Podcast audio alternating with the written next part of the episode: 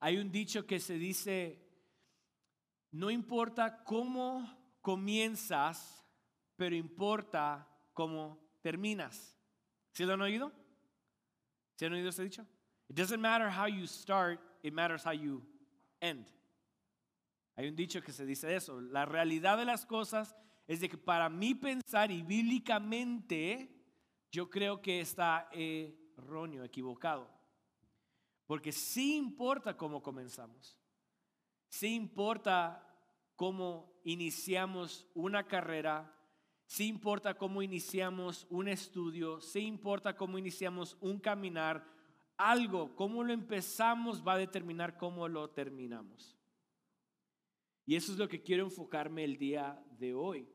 Quiero enfocarme de que este año, sé de que enero, paréntesis, un post que dijeron que enero fue una, un mes gratis y que el año comenzó en febrero. Porque eh, si ustedes notan, enero fue casi como una continuación de diciembre. Pareció como que si nada había pasado, como que si no se comenzó un año nuevo. Ya febrero, ya hoy sí la gente la sintió por el frío. De repente entró febrero primero y ¡pum! se vino en helada, ¿no? Bueno, so queremos hacer un nuevo comienzo y queremos iniciar bien. Mi deseo como líder de esta iglesia, mi deseo es de que cada uno de nosotros pueda terminar nuestra carrera, podamos terminar el 2023 firmes, dispuestos, parados sobre la roca como la, vamos como la iniciamos en, en 2023.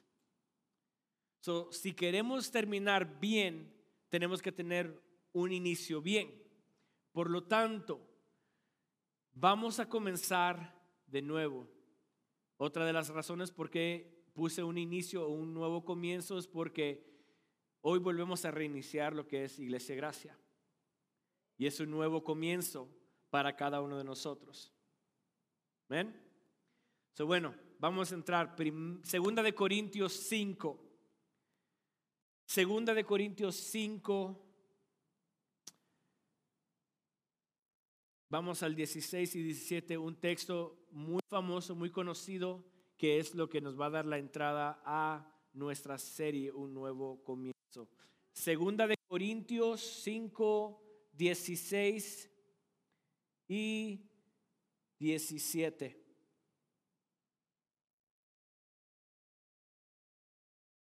Dice, de manera que nosotros de aquí en adelante a nadie conocemos según la carne. Esto es Pablo hablando a los corintios sobre de que si somos cristianos, si somos creyentes, si somos recién convertidos, las cosas carnales que nosotros veíamos antes o que pensábamos antes ya no existen para nosotros.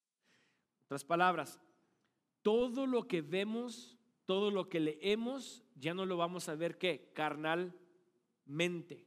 Lo vamos a ver qué, espiritualmente. Eso es lo que Pablo está diciendo. De aquí en adelante, nosotros a nadie conocemos según la carne. Y aún si a Cristo conocimos según la carne, ya no lo conocemos así. Un ejemplo, si usted le habla a un inconverso, vos sabes quién es Cristo, ¿qué le va a decir? Claro, fue el que crucificaron, que aquí, que allá, va, va, va. Lo conocen según qué? La carne, un conocimiento qué? Según la carne. Y Pablo está diciendo, todas las cosas que hemos sabido, todas las cosas que conocemos, y si aún a Cristo, si a Jesús, las cosas que habíamos oído de Jesús, si aún esas ya no las conocemos según la carne.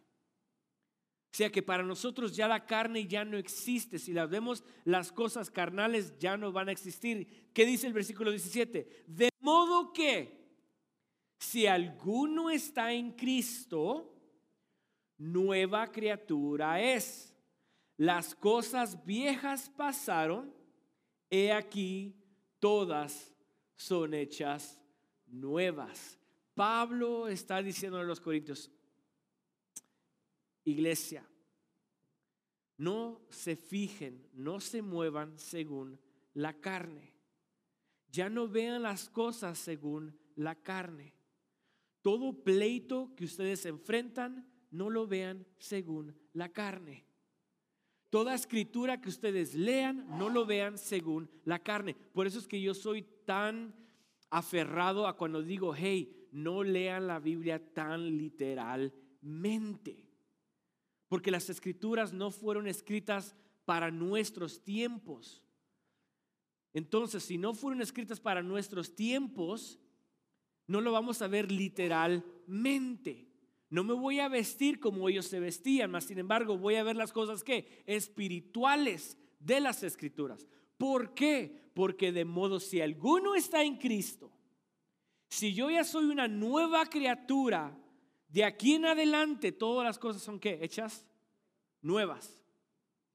Si yo soy, si estoy en Cristo y soy una nueva criatura, de aquí en adelante todas las cosas las tengo que ver de diferente manera. Y eso es lo que Pablo está diciendo.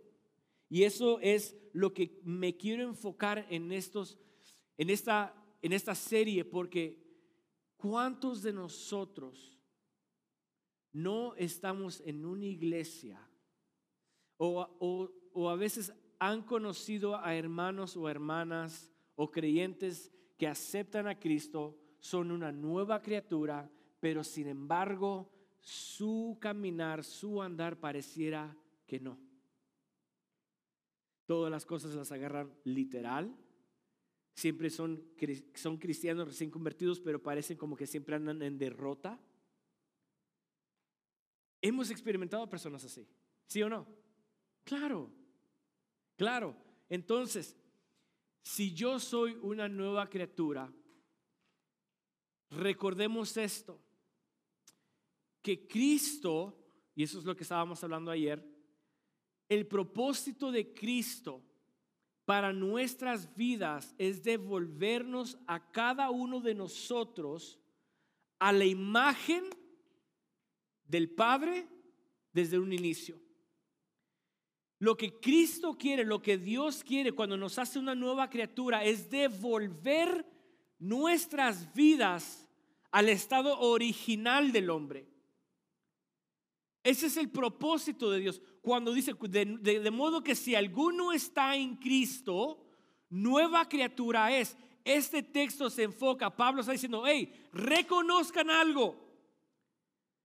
Cristo si los ha hecho nuevos, los ha hecho nuevos para que vuelvan a la imagen en el principio, en Adán.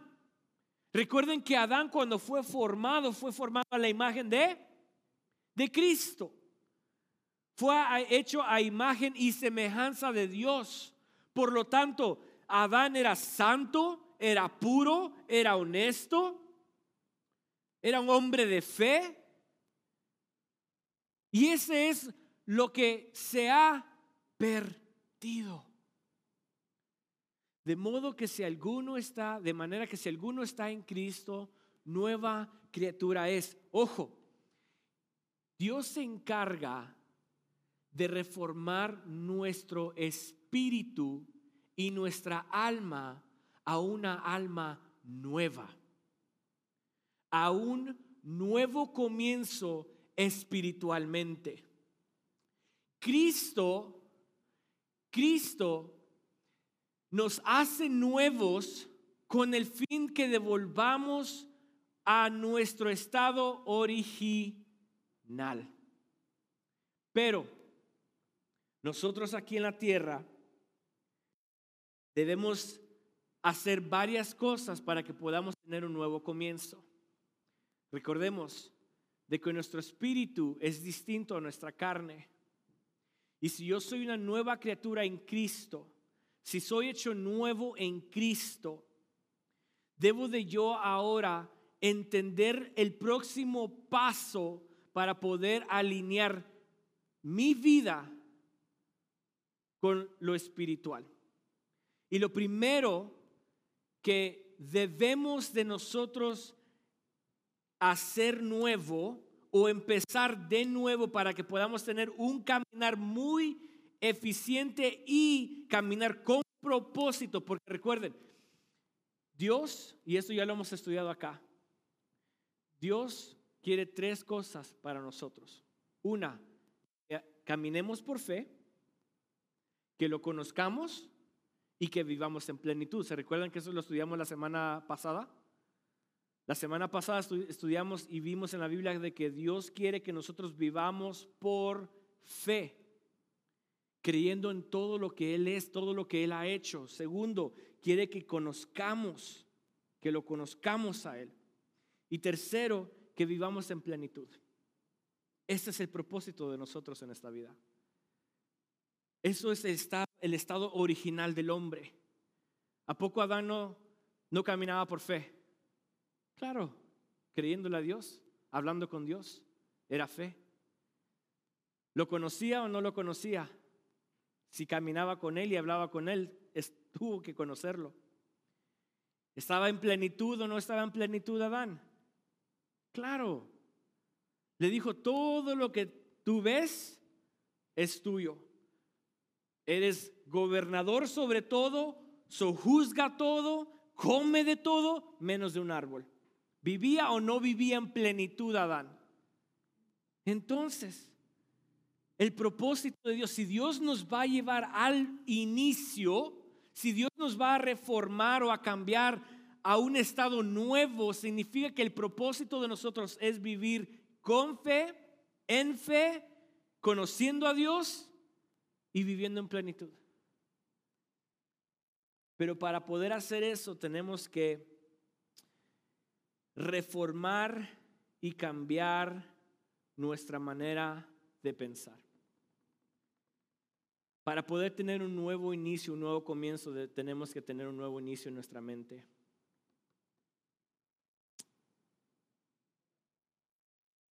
¿Es so much information? Para poder, para poder tener un nuevo comienzo, debemos comenzar de nuevo en nuestra mente. Lo voy a poner más fácil. Debemos de reformar nuestra mente. Porque todo comienza y todo inicio, toda acción comienza con ¿qué? Nuestros pensamientos con nuestros pensamientos. Vamos a la Biblia y vamos a 2 de Corintios 11, versículo 3. Segunda de Corintios 11, 3.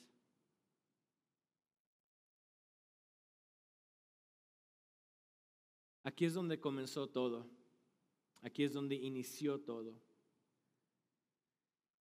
¿Lo tenemos?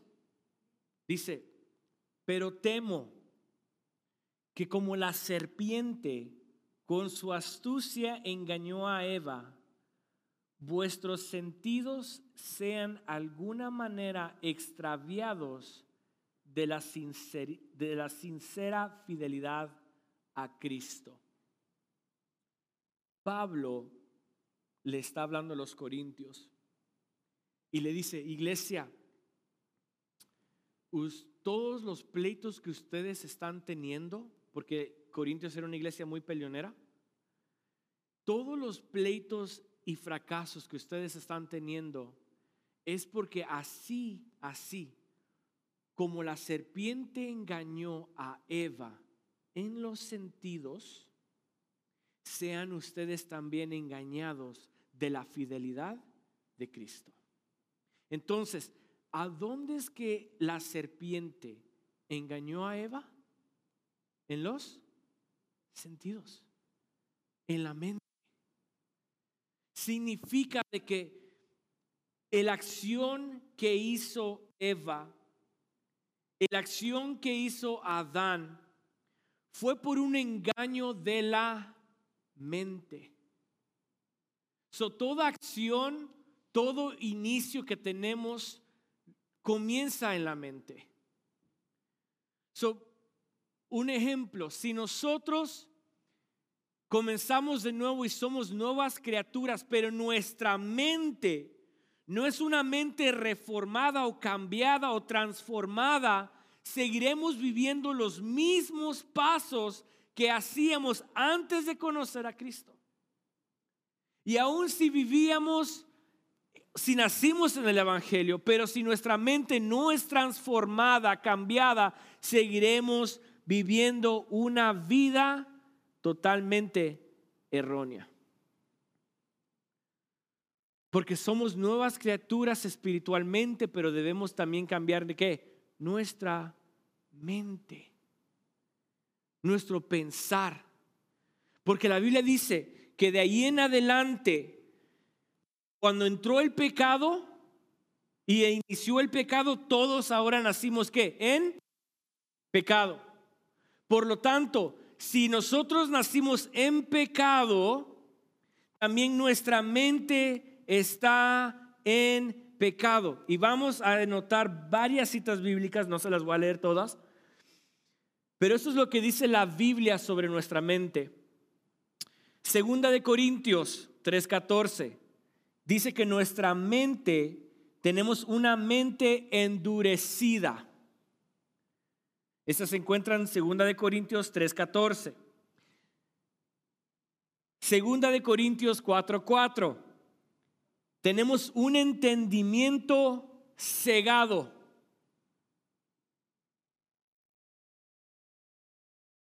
Efesios 4:17. Tenemos una mente envanecida. Efesios 4:17.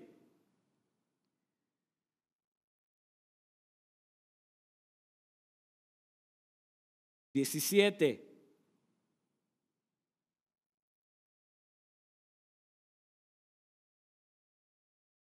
Efesios 4:18. Tenemos un entendimiento entenebrecido.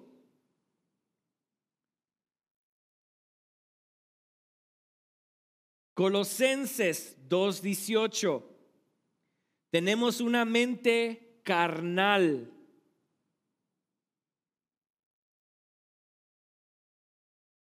Primera de Timoteo 6:5. Tenemos una mente depravada.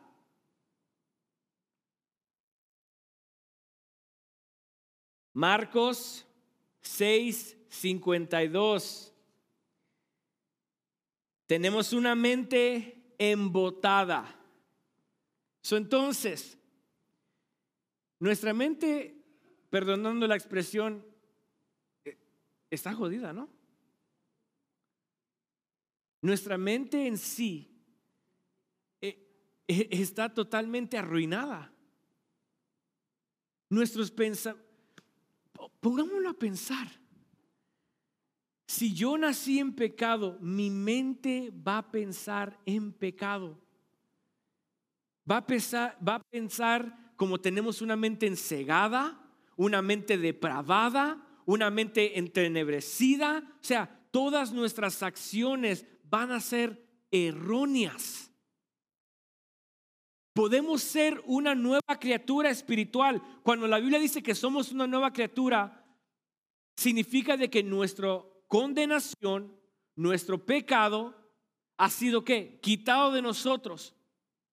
Y Cristo ha, puesto en nosotros su santidad, su justicia, su fe, su gracia, su amor. somos nuevas criaturas en eso, en el sentido de que ya no hay más condenación para nosotros, pero sí tenemos todavía una mente entenebrecida, una mente depravada, una mente ciega. ¿Y cuál es el peligro de continuar con nuestros pensamientos de esta manera? es de que si no transformamos nuestra mente al estado original, seremos esclavos. Seremos esclavos. Y vamos a la Biblia para ver esto. Isaías 5:13. A ver, ¿quién me lo puede leer? Isaías 5:13.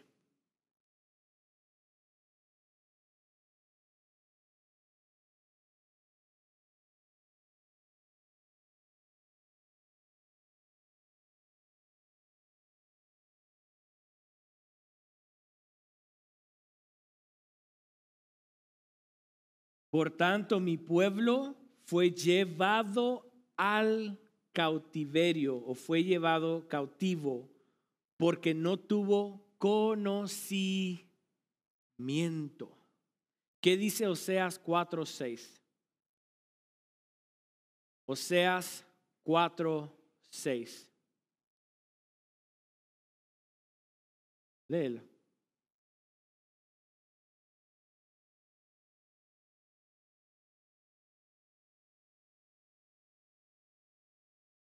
Mi pueblo fue destruido porque le faltó qué?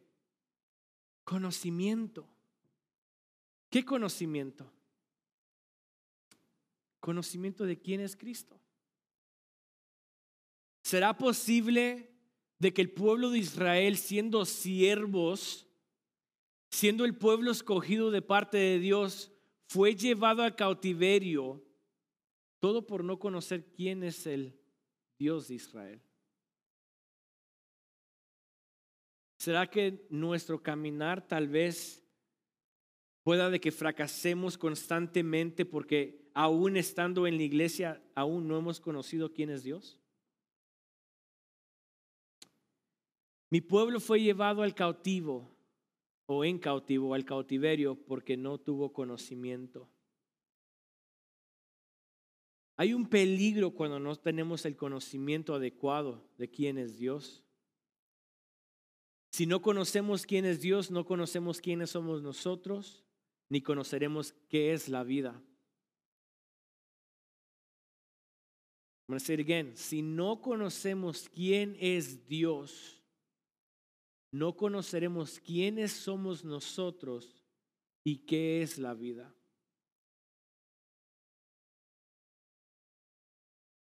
El peligro, hay dos grandes peligros por la cual vamos a sufrir si no reformamos nuestra mente a lo estado original y al conocimiento de Cristo. Hay dos peligros muy grandes y la primera es esta. La primera es de que continuaremos con los deseos de la carne. Si no conocemos más a Dios, si no conocemos más su camino, si no tenemos entendimiento de quién es Él, seguiremos teniendo una mentalidad carnal. Y la dos es caeremos en la falsa religión. Seremos víctimas de una falsa religión. Vamos a Santiago, su capítulo 4. Versículo 1, 3, y lo voy a leer en la versión nueva, versión internacional. Santiago 4, 1 al 3. En la nueva versión internacional. Dice, ¿de dónde surgen las guerras y los conflictos entre ustedes? Esto es Santiago hablándole a la iglesia. Ojo, no le está hablando a la gente inconversa. No le está hablando a la persona pecadora. Le está hablando a una iglesia. Y le está diciendo, ¿de dónde surgen las guerras y los conflictos entre ustedes? No es precisamente de las pasiones que luchan dentro de ustedes mismos. Desean, desean algo y no lo consiguen.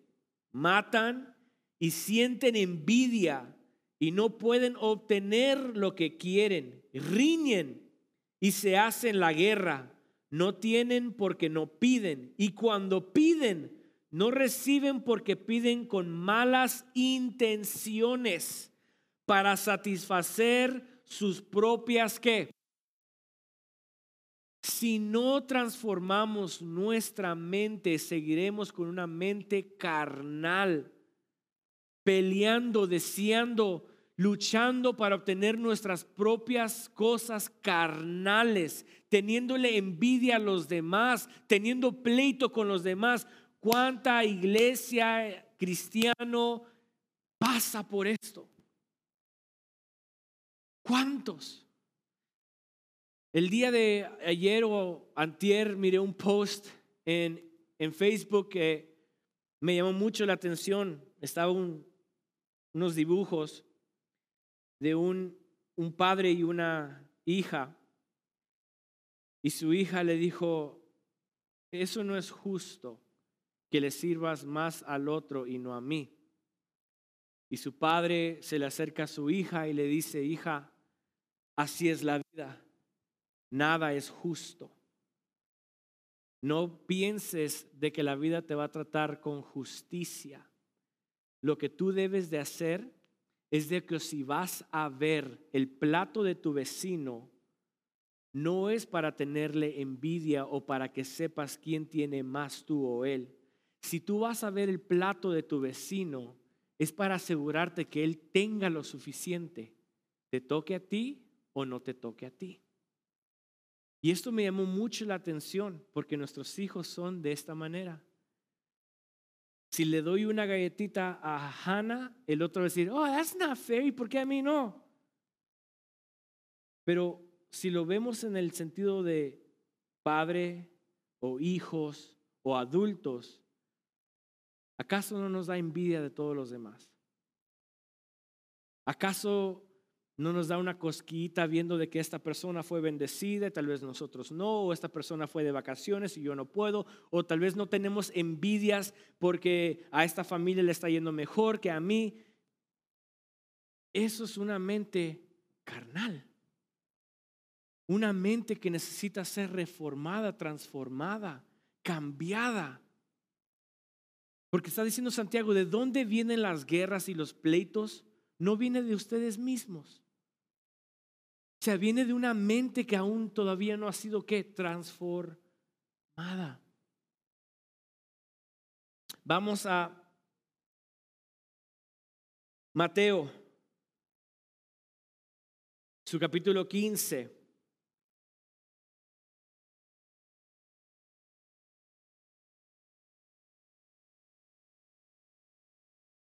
Versículo 10 al 20, lo voy a leer.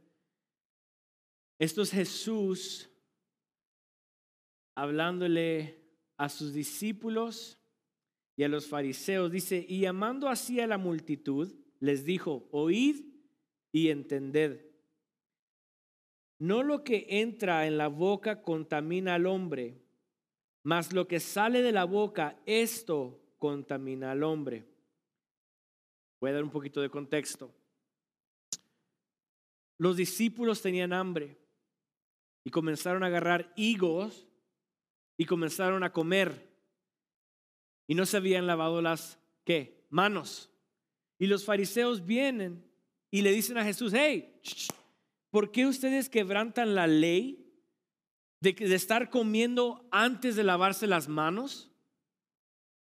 Esto no es lícito porque la ley exige de que antes que comas tienes que lavarte las manos porque contamina qué? El cuerpo. Y eso es lo que le responde Jesús. No lo que entra en la boca contamina al hombre, más lo que sale de la boca, esto contamina al hombre. Entonces, acercándose sus discípulos, le dijeron, ¿sabes que los fariseos se ofendieron cuando oyeron esta palabra?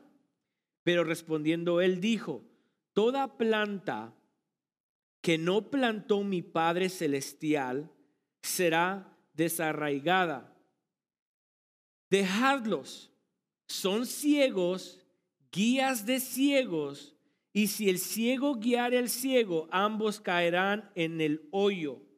Respondiendo Pedro, le dijo, explícanos esta parábola. Jesús dijo, ¿también vosotros sois aún si qué?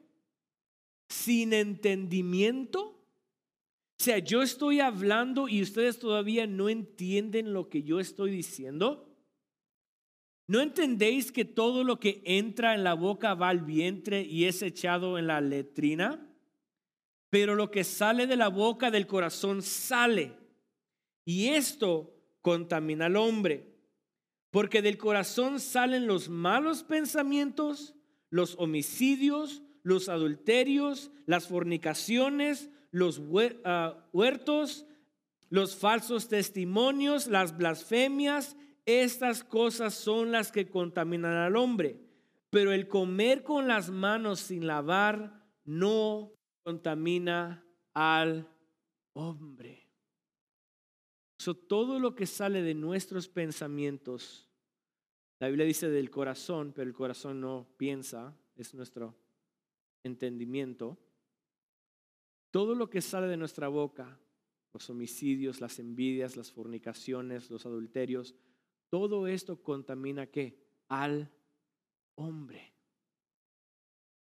Pero aquí vemos de que Jesús reprende a los fariseos. Porque les dice, les dice sus discípulos, dice, eh, maestro, le dice, maestro, ¿no te fijaste de que cuando tú dijiste estos, se ofendieron ellos? Y la respuesta que me, que, que me encanta que dio Jesús dice, hey, son guía de ciegos que guían a ciegos. Y ambos caerán en el mismo qué?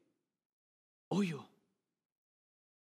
Esto es si no tenemos un entendimiento correcto, si nuestros pensamientos aún no han sido transformados, caeremos en una falsa religión o una falsa doctrina o una falsa enseñanza.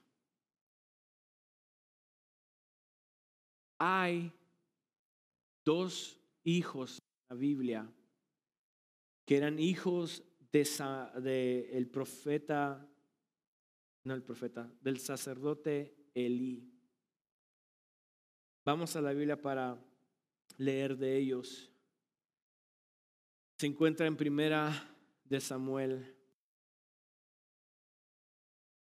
Voy un poquito de contexto de ellos. Los hijos de Elí eran sacerdotes que ministraban en el templo eran hijos de Elí, que era el sumo sacerdote. Estos hijos de Elí, dice la Biblia que se burlaban cuando recogían las ofrendas del pueblo de Israel. Ellos al recoger las ofrendas se burlaban de las personas que ofrecían el sacrificio. O sea, estaban sirviendo pero se estaban burlando del pueblo de Israel. No solamente eso, dice también la Biblia de que ellos se acostaban con mujeres que cuidaban de la puerta del, tabernáculo. Los hijos de Eli se acostaban con ellas. Entonces, Puede que sea que nosotros estemos en la iglesia y tengamos una mente carnal y vivamos una vida falsa de religión. Claro que sí. Pero ¿por qué? Y la Biblia lo dice. Vamos a primera de Samuel 2, 12. Primera de Samuel 2, 12.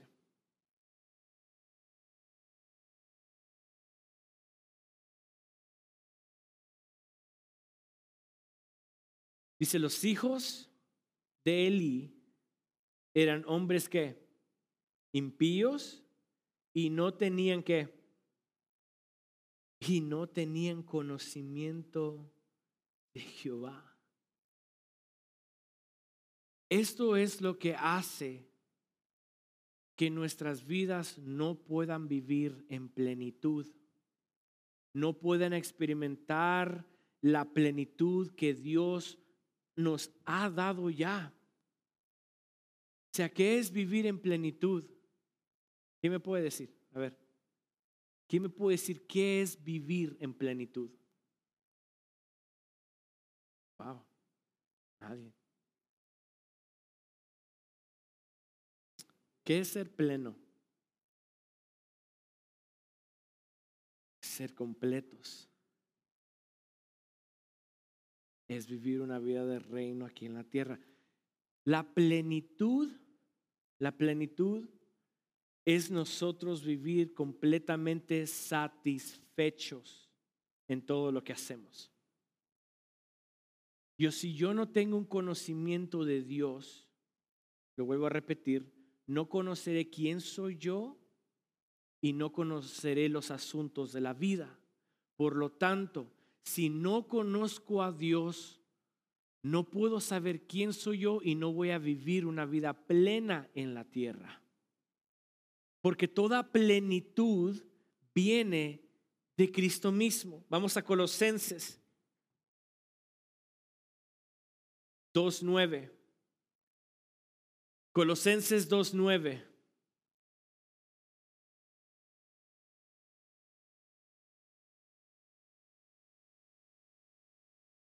Porque en Él, está hablando de Dios, porque en Él habita corporalmente toda la plenitud de la deidad.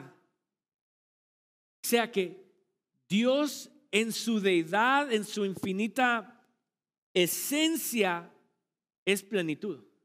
Él está completo, no le hace falta nada, es perfecto, Él es paz, él es amor, Él es fuerza, Él es, Él es suplidor, Él es todo, completamente todo y en todo. O sea, que no hay nada que le haga falta a Dios. Por lo tanto, si Él está pleno, si Él está completo y nosotros queremos vivir una vida plena, en plenitud, ¿a quién debemos de conocer? A Dios a Dios. El problema está de que muchos de nosotros, muchos de nosotros vivimos una religión, vivimos en falsedad, vivimos en deleites de la carne, todo porque no queremos abrir las escrituras. Todo porque no deseamos conocer quién es Dios. No queremos conocer quién nos salvó, cómo nos salvó y para qué nos salvó. O sea, si Dios, si en Él está toda la plenitud de su deidad, ¿por qué no conocer a aquel que está completo y que nos ha hecho completos? Y ese es el problema. Todos vivimos fracasando, pensando de que si yo tengo un nuevo auto, si tengo una nueva casa, si tengo más dinero, si tengo más amistades, si tengo una carrera, si tengo más hijos, si no tengo más hijos, si tuviera menos hijos, viviésemos completos o estuviésemos completos. Pensamos de que si, si yo lograra esta meta, si yo lograra esto, esto, entonces yo seré lleno o completo. Está el ejemplo de que si que se dice de que, oh, encontré mi media naranja y porque encontré mi media naranja soy que completo, porque medio yo, medio él somos completos. Eso no es cierto. Porque en Cristo ya estamos que completos. Yo no voy a buscar una pareja para que me haga completo, voy a buscar una pareja o me voy a casar para que complemente lo que ya estoy yo lleno. Yo no voy a buscar un trabajo o una carrera para sentirme completo. Voy a agarrar una carrera o voy a agarrar un estudio porque va a complementar el propósito que yo ya estoy lleno. Y muchos de nosotros vivimos de una manera tan derrotada fracasando, lamentando lo que no tenemos, lamentando lo que hemos perdido, lamentando lo que, lo que desearíamos tener. Pero si conociéramos más de quién es Dios, si conociéramos más quién es nuestro redentor, si supiéramos quién nos ha hecho una nueva criatura y qué es el propósito por la cual Él nos ha hecho nuevos, y renováramos constantemente nuestra mente, seremos, ¿qué? Libres. Seremos libres del pecado, seremos libres de, de, la carne, seremos libres de, de la falsa doctrina. Vamos a Juan, su capítulo 8, versículo 32. Juan 8, 32. Dice, y conoceréis la verdad, y la verdad los hará qué? Ah, conoceréis la verdad y la verdad os hará libres. ¿Qué debo de hacer para yo comenzar a experimentar una nueva mente en Cristo Jesús? Si comenzamos nosotros este año 2023 conociendo la verdad, seremos libres de todo peso que es innecesario para nuestras vidas. El peso del pecado, el peso de la condenación, el peso de la religión, el peso de las dogmas humanas, el peso de la ley. Si yo comienzo a conocer la verdad y conoceréis la verdad, Jesús mismo dijo, yo soy el camino, la verdad y qué? Y la vida. Si quiero saber qué camino debo de ir, debo de conocer a Cristo. Si quiero ser libre, debo de conocer a Cristo. Si quiero experimentar la vida, tengo que conocer a Cristo. Todo comienza con conocer a Cristo. Y eso es lo que el pueblo de Israel no pudo hacer. Fracasó por falta de conocimiento. Los hijos de Eli murieron por falta de conocimiento. Sus discípulos andaban eh", por falta de conocimiento. Pero Cristo mismo dijo, conoceréis la verdad y la verdad os hará libres. Para terminar, vamos a Efesios 4, 17.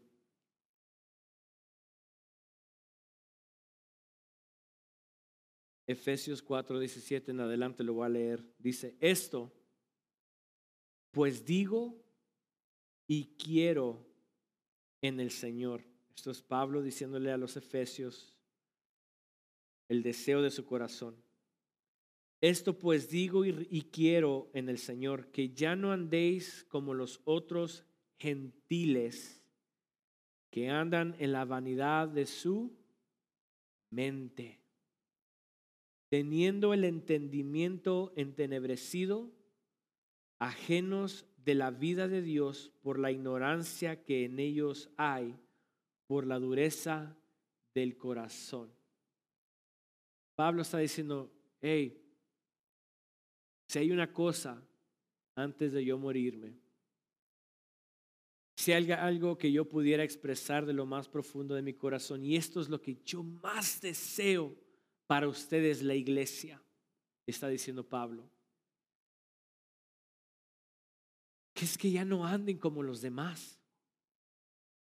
Ya no vivan como los demás, con una mente envanecida, una mente entenebrecida por la dureza del corazón de ellos. Todo por no querer entender y conocer quién es Dios y saber más de ellos, se han vuelto vanidosos. Y yo no quiero que ustedes anden de esa manera. Los cuales, después que perdieron toda sensibilidad, se entregaron a la lascivia para cometer con avidez toda clase de impureza. Mas vosotros no habéis aprendido así a Cristo.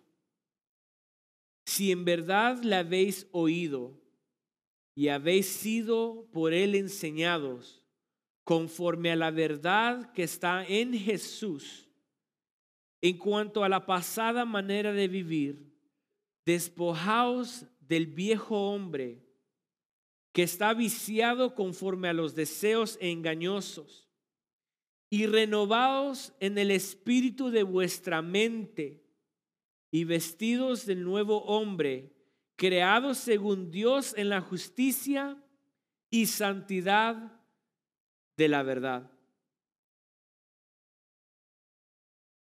Pablo le dice a Efesios,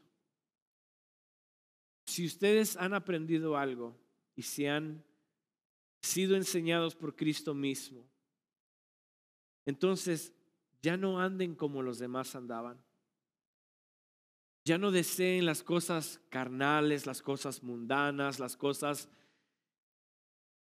que realmente no edifican el propósito divino que, por la cual fuimos creados, mas sin embargo renueven sus pensamientos, renueven su manera de pensar, su manera de entender, porque si renovamos, porque eso es lo que está diciendo Pablo, si somos nuevas criaturas, despojémonos del viejo hombre. Al despojarnos de nuestro viejo hombre, no está hablando de lo espiritual, porque Cristo solamente puede hacer eso. Yo no me puedo despejar de la condenación porque yo no tengo poder para ya no condenarme yo mismo, sino que Cristo llevó mi pecado llevó mi condenación. Pero si yo me voy a despojar de mi viejo hombre, me voy a despojar de la vieja manera de pensar. Y eso fue lo que leímos al inicio, ¿no? Si las cosas que antes conocíamos, si a un Cristo conocimos según la carne, ya no más. Porque de manera que si algún no está en Cristo, nueva criatura es. Las cosas viejas pasaron, he aquí todas son hechas que nuevas. Y en Efesios está diciendo, si ustedes son una nueva creación, despójense de la vieja manera de entender, de la vieja manera de pensar. En otras palabras, si mis padres me enseñaron una religión, me voy a despojar de eso.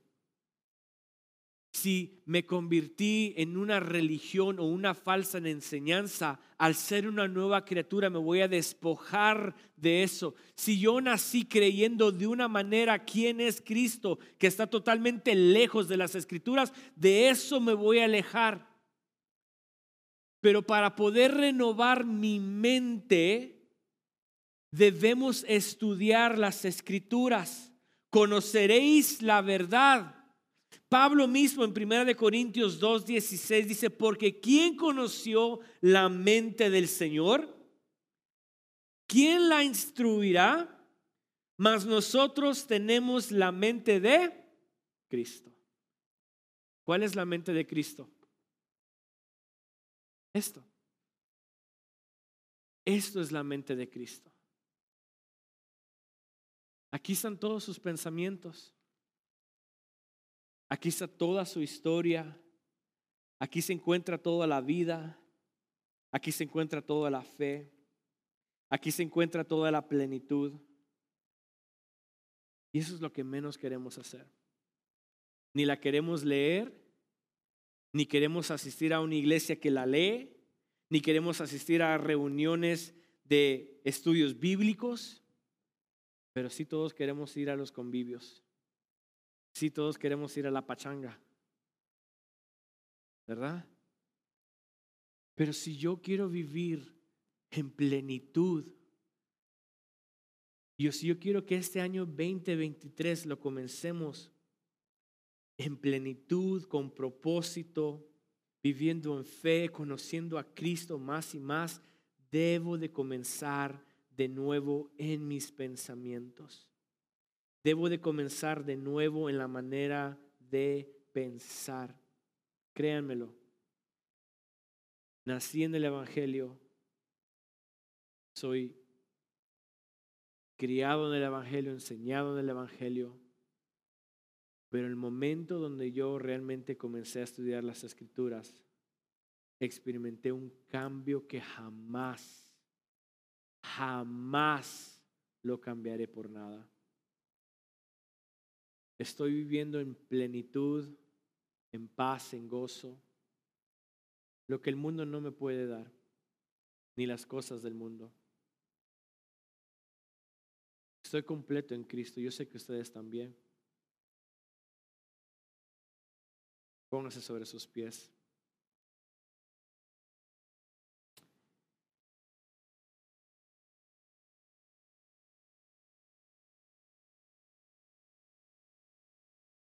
Analicemos un poco.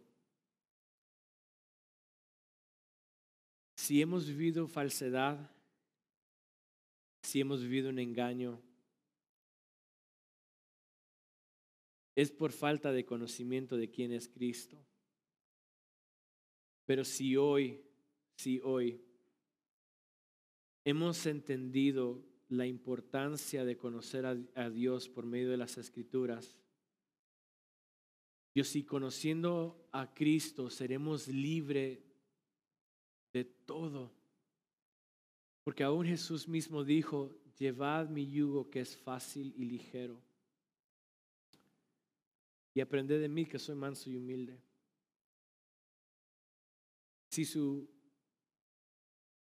yugo es fácil y ligero, ¿por qué siempre me siento con cargas? ¿No se ha preguntado a ustedes? Yo me lo preguntaba mucho.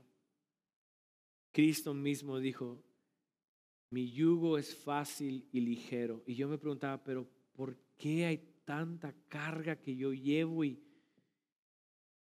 se me hace difícil ser santo, se me hace difícil orar, se me hace difícil leer la Biblia, se me hace y se me hacía tan difícil tanto, yo decía, no, es que es mucha carga. Y Cristo mismo dijo, llevad mi carga que es fácil y ligera, es porque si realmente llevamos su cruz, realmente llevamos su carga y conocemos realmente cuál es su carga, realmente es fácil, realmente es ligera. Y si no, seguiremos viviendo con una carga pesada que nosotros mismos no podemos llevar. Y a medio camino, ¿qué pasa? Nos rendimos.